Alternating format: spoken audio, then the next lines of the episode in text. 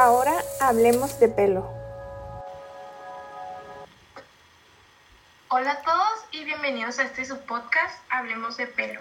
Yo soy Edna y hoy hablaremos sobre los tipos de cabello según su estructura y emulsión epicutánea, así como también algunos mitos sobre el cabello los cuales estaremos desmintiendo. Para hablar de ello me acompañan mis compañeras. Hola, yo soy Jeremy Flores. Yo soy Beatriz Ramos. Y yo, yo soy Limón. Así que siéntense, pónganse cómodos y hay que empezar.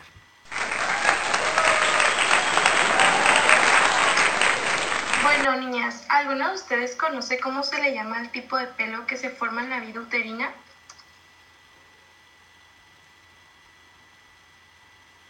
Yo, a este se le llama lanugo y viene siendo un cabello largo, sin pigmento y muy fino. También está el vello en la epidermis, o sea, la piel está recubierta por un cabello delgado con escasa pigmentación y corto. Este termina reemplazado a la, reemplazando perdón, al lanugo, que en la mayor parte de las zonas son, son las zonas corporales. ¿Y sabían que no existe este tipo de pelo en las zonas donde hay un cabello terminal ni en la zona plantar del pie?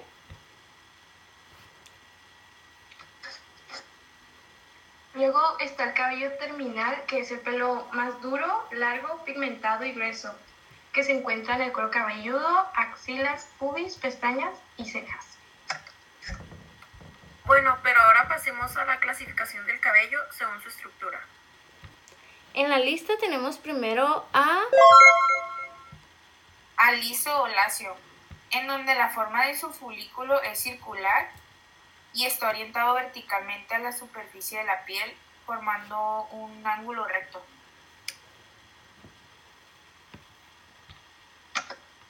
Este casi siempre refleja mucho brillo, siendo el más resistente de todos los tipos de cabello. El pelo lacio es muy duro de dañar y también muy difícil de enrollar.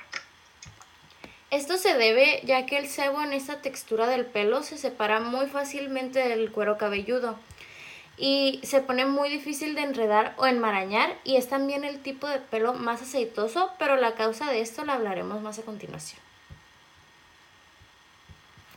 Ok, muy bien. Ahora pasemos con el cabello ondulado. Ah, este tiene un folículo en forma oval y tiene una, una textura y brillo medio. Este es como el intermedio del cabello lacio y rizado, con mucha tendencia al encrespamiento. Y el pelo ondulado fino se puede educar o aplacar, sin embargo, el pelo medio y grueso puede ser muy duro de trabajarlo.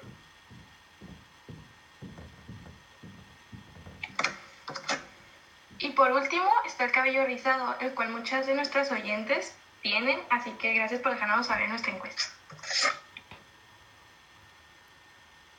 Este tiene forma elíptica y la orientación es casi paralela a la superficie de la piel.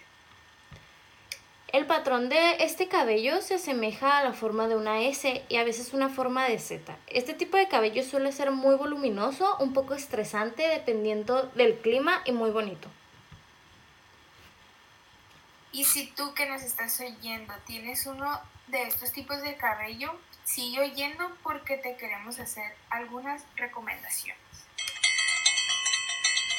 Si tú tienes el cabello lacio, opta por una rutina ligera para su lavado, ya que el cabello lacio no requiere necesariamente un acondicionador, acondicionador adicional.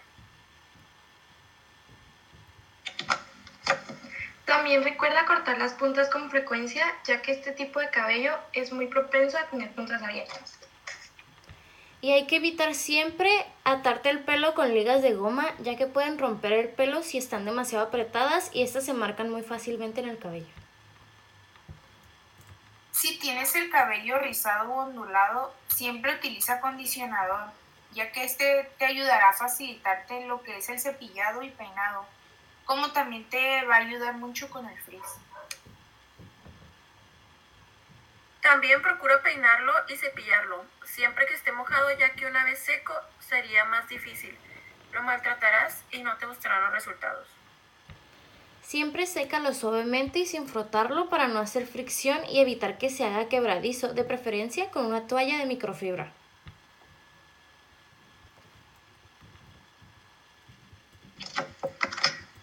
pasando al siguiente tema, ¿qué es una emulsión epicutánea o manto hidrolipídico? Bueno, para explicarnos qué es, les traemos a una invitada muy especial.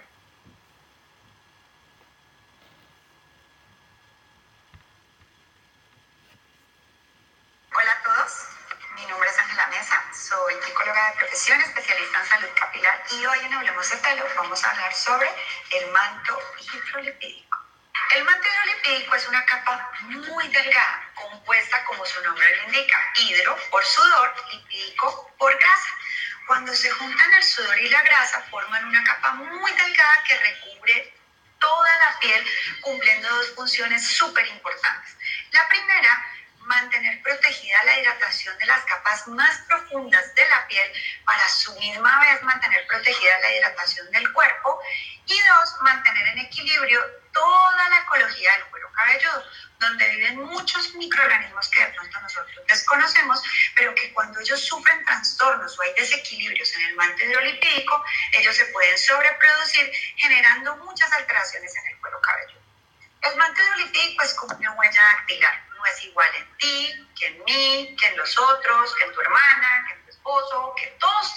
manto hidrolipídico diferente, porque depende de la actividad de la glándula sebácea y depende de lo que excrete, excrete tu sudor. Entonces todos tenemos como una acidez diferente en la piel. Pero cuando esta huella dactilar y cuando esta pequeña y delgada capa sufre alteraciones, se pueden generar patologías muy desagradables como las descamaciones, la caspa, la seborrea, eh, micosis o eh, proliferación de hongos en el cuero cabelludo, mucho escosor, mucha sensibilidad, incluso por pérdida de agua, por deshidratación, si el manto hidrolipídico se altera y el agua interna de la piel se empieza a escapar, se deshidrata la piel, se puede alterar eh, el metabolismo del colágeno que hay en la dermis y empezamos un proceso de envejecimiento prematuro, donde la piel va a sufrir cambios en el elasticidad y el bulbo capilar en respuesta a esta alteración se puede retraer haciéndose más pequeño y podemos vivir un proceso de debilitamiento capilar prematuro y progresivo.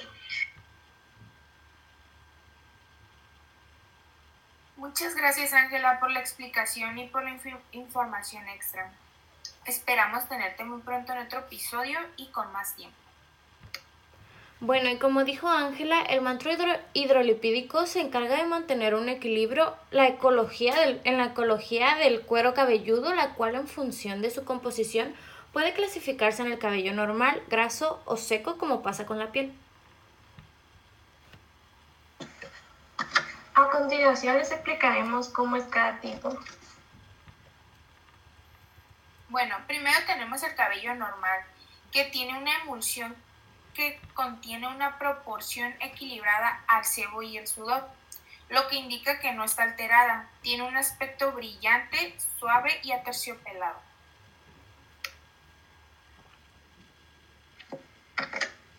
En este caso, la emulsión epicutánea del cabello seco contiene poca grasa y poca agua. Se podrá decir que es un 50%, 50-50 y su aspecto es áspero, frágil y quebradizo. Y la emulsión del cabello graso pues contiene un elevado contenido de sebo con un aspecto brillante, pegajoso y antigénico. También hay muchos, muchos factores que debilitan el cabello y pueden acentuar o bien la sequedad o la producción de grasa. Un factor es lo que ya habíamos dicho, que existen microorganismos que si se alteran pueden causar muchas alteraciones en el cuello, cuello cabelludo. Pero también lo pueden provocar cosas como el ambiente, como como lo es el sol, el viento, la contaminación, el consumo de tabaco y del alcohol, la mala alimentación y por último el estrés.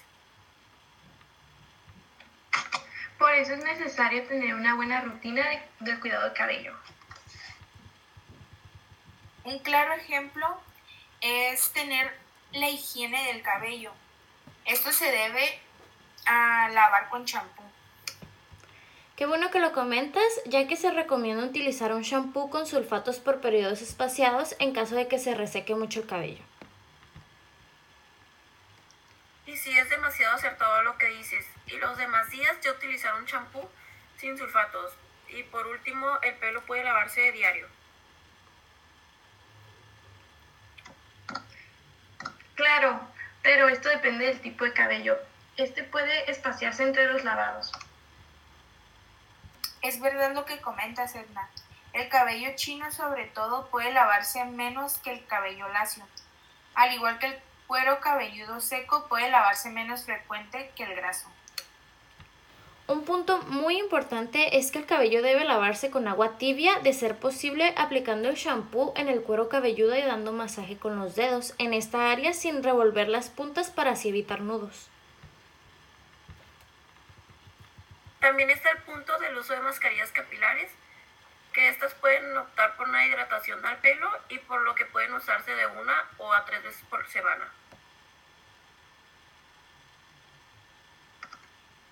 El cepillado es un paso que también es importante. En el cabello chino y ondulado se debe cepillar mientras este está mojado con el acondicionador y por el otro lado el cabello lacio debe cepillarse en seco antes de, de realizar el lavado. Al igual que el secado, lo ideal es que se seque al aire libre, pero se recomienda toalla de microfibra y de algodón para que absorba el agua. Exacto, se debe pasar la toalla por el pelo sin sacudirlo de manera energética, ya que esto puede enredarlo o, o provocar que se rompa.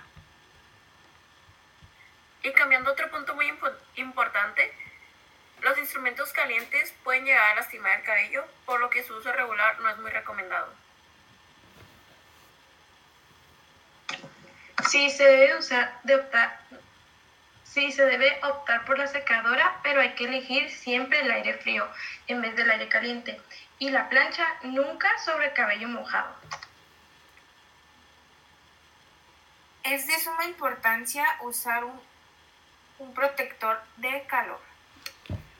Bueno, creo que realmente tenemos puntos muy importantes y me alegra mucho haberlos comentado con ustedes. Sí, realmente se nos pasó el tiempo volando. Esperamos que esta plática entre amigas les pareciera tan agradable como a nosotras. Muchas gracias por quedarse hasta el final y por toda su atención.